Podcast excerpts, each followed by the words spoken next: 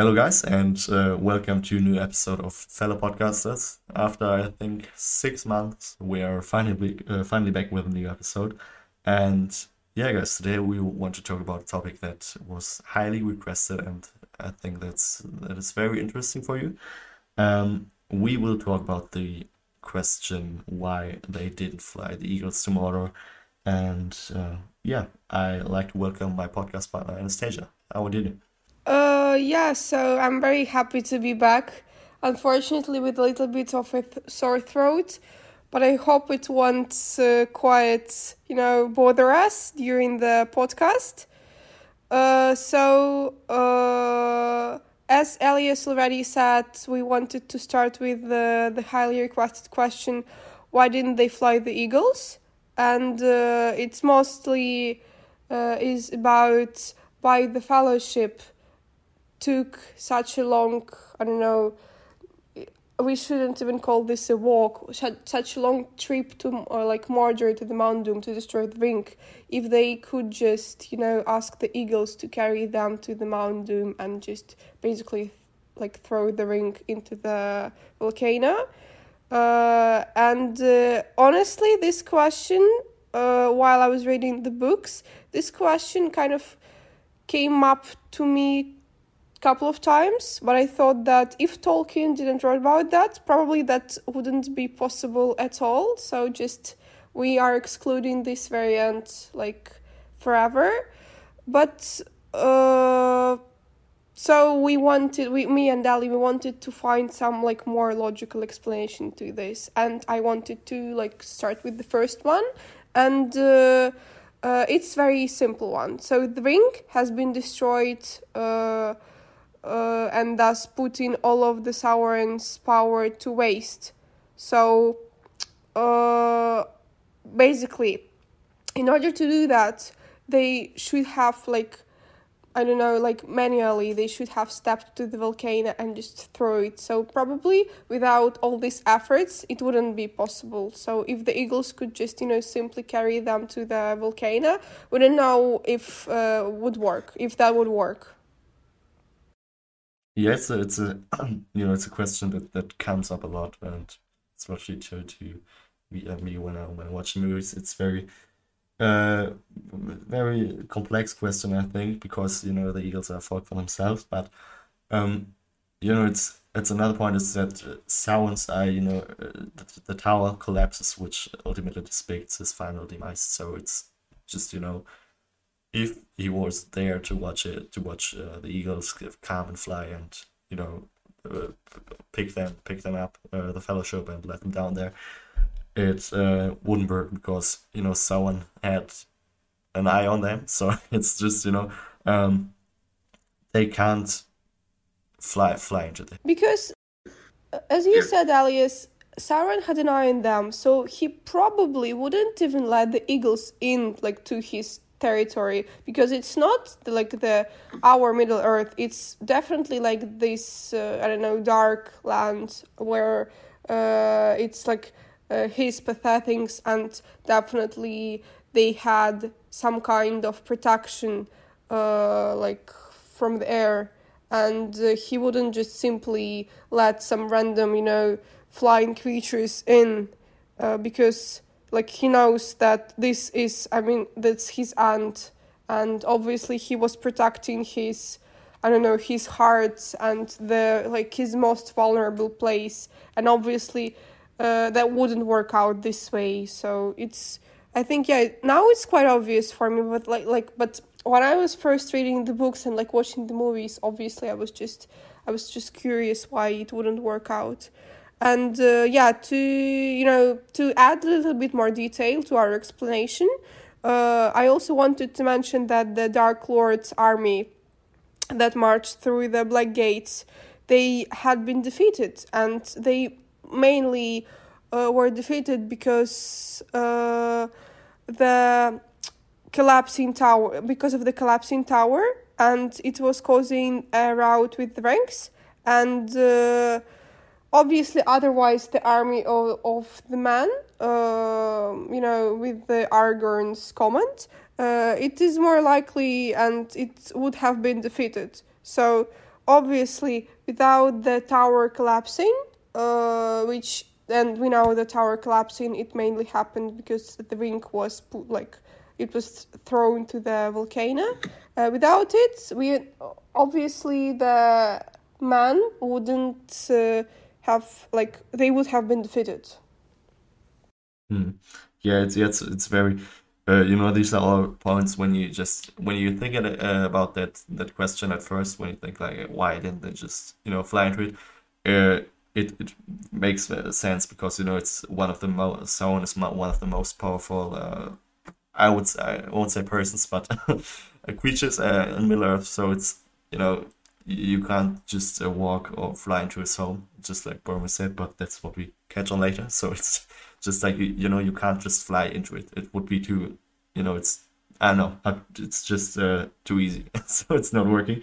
And um, yeah, another reason why uh, the Eagles were able to pick up uh, Sam and Frodo, and sadly not Gollum at the end, um, is that uh, the Nazgul's Witch King, uh, along with his um, dragon, had been killed. And uh, yeah, as well, the other Nazguls and their, their beasts, you know, they were just killed before.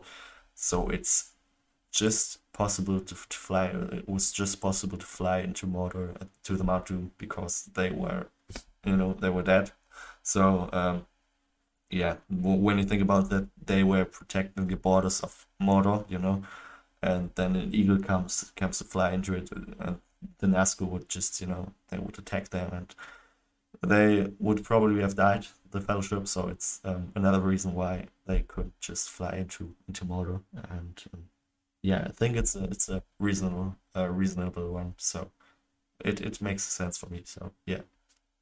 Uh, yeah, and I also wanted to add on this because uh, in the movies we know the, this famous quote uh, one does not simply walk into Mordor. So definitely Boromir just didn't say it because of I don't know because like he just wanted to impress them, but it has some logical explanation because uh, he is implying what he is implying is that a group small enough would be able to sleep past the eye and it's rather than an entire army attempting to take uh, all the dark forces and basically a massive flock of eagles would be pretty easy to spot.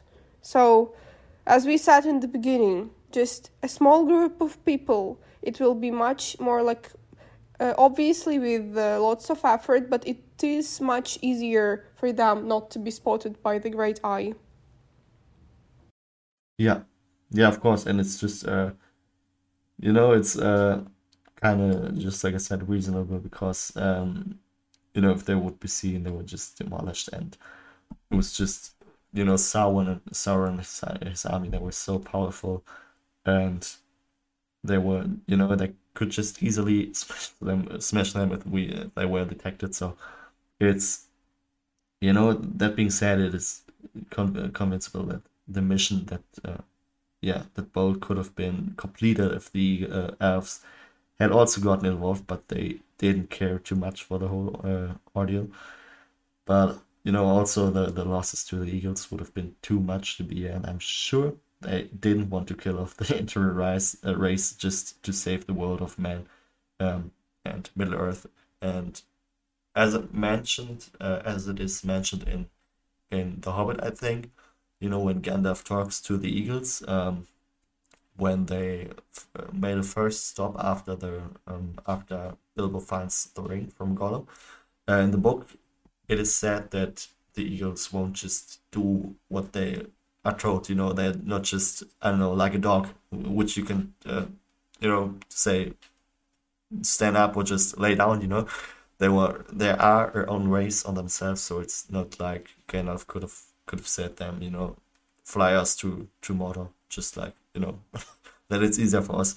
So it's, I think it's all it all makes sense, and Tolkien has uh, definitely thought about all that stuff and made it um, reasonable for for us and for the for the viewers. So it's definitely um, definitely logical that they can't just fly into into Mordor. So yeah. Yeah, and I also wanted to add about the eagles because uh, it's very obvious that they had like nothing to do with helping people, and like why would they? Uh, they had nothing to do with uh, Sauron. Obviously, that's uh, like a massive threat to all of the Middle Earth. But eagles, I guess they are they were neutral in this position. So they were neutral. They weren't either helping like the good side. They weren't helping the bad side. I guess the only um, like the only race that was that uh, for a long time uh, it was staying neutral, but finally they were staying neutral, but finally they decided to help were the Ents. So we, we, we can see their like contribution uh, with the um, like with Merry and Pippin how they um, how they were trying to help conquest uh, Saruman. But with the Eagles, they were staying neutral for a very long time. So why would they just simply help um, save the Middle Earth this time? So yeah. Yeah, I think it's it's just as you mentioned the Ents. You know, if, if uh, they hadn't seen that uh, Saruman destroyed the I don't know half of the Fangorn forest, uh, they wouldn't help either. I think so. It's it's very um, you know obvious that that um, the, Ents helped uh, when they just you know when they saw that what Saruman, was doing and uh, yeah. Uh, so guys, wrapping this all uh, little conversation up. Uh, I guess you got our point because uh, it's pretty easy. Just uh, the Eagles didn't want to any like anyhow interfere with Sauron, and uh, it's great that they honestly just helped at the very end to pick up Frodo and Sam from the Mount Doom, and that was like massive contribution that saved uh, two very precious lives. But apart from this, I guess you got our point. Eagles just didn't want to be spotted by the Great Eye because obviously there was also a threat for them, and they didn't want to sacrifice their like last. Uh, I don't know. Uh, I, I'm I'm not sure if uh, many eagles left in Middle in Middle Earth at that time, so they didn't want to sacrifice the last I don't know species, and uh, I guess we might wrapping like we may be wrapping this all up, and uh, I'm really happy to see you on the next episodes. Yeah, guys, learned about the topic and mm, hopefully now understand why they couldn't just fly the eagles. And um, yeah, I'm um, hopefully uh, going to see you in the next episode. And until then, have a good uh, morning, day, or evening, and see you in the next episode.